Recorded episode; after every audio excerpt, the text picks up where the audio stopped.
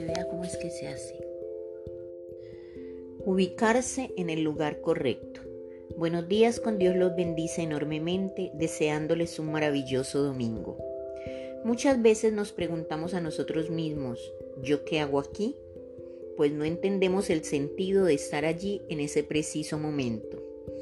A veces nos sentimos en el lugar equivocado y así sucesivamente.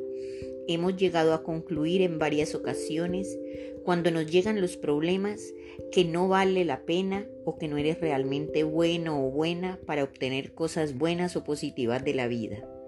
Sin embargo, no es bueno quedarse en un lugar en el que no nos sentimos felices y plenos. Debes aprender que mereces en tu vida y así buscarás ubicarte en el lugar que crees que es correcto para ti. En este lugar serás valorado de la forma ideal. Si no eres valorado, no te enojes. Significa que estás en el lugar equivocado. Aquellos que conocen tu valor son aquellos que te aprecian, que te aman, que están contigo. Debemos siempre buscar nuestra felicidad, no aferrarnos al estar bien, cuando podemos ser inmensamente felices. Si estás en el lugar incorrecto, no te podrás brindar lo que vales. Es importante que tengas muy claro quién eres y lo que mereces. No debes conformarte con menos. Debemos poner toda nuestra energía en dar el primer paso hacia el lugar adecuado.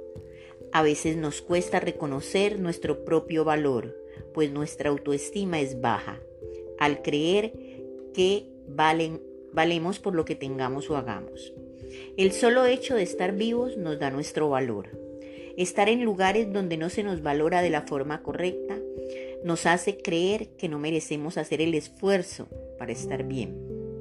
Una vez que reconocemos que estamos en el lugar incorrecto y con personas equivocadas, lo mejor que podemos hacer es salir de allí. No podemos permitir ni exponernos a que otras personas nos maltraten en cualquier sentido.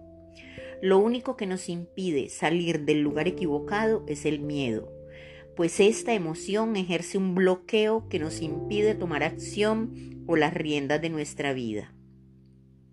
El universo entiende cuando nosotros somos conformes y nos deja allí estancados, pues ha sido nuestra elección.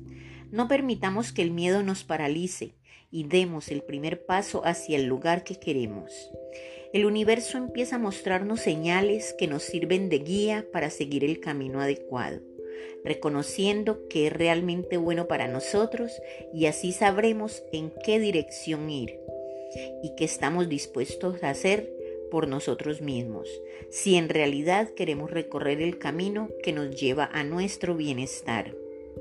Saber elegir el qué nos abre las puertas para descubrir el cómo Escoger un camino significa abandonar otros y eso no siempre es fácil. A veces solo reconocemos los malos caminos, pero no nos atrevemos a abandonarlos. Si tomamos conciencia de ello, ya es un avance. Lo demás surgirá como resultado de aprender a confiar en ti mismo o en ti misma, pues en tu interior están las respuestas que necesitas para tu evolución. Que el Señor los bendiga enormemente, les desea su amiga Saide Naufal.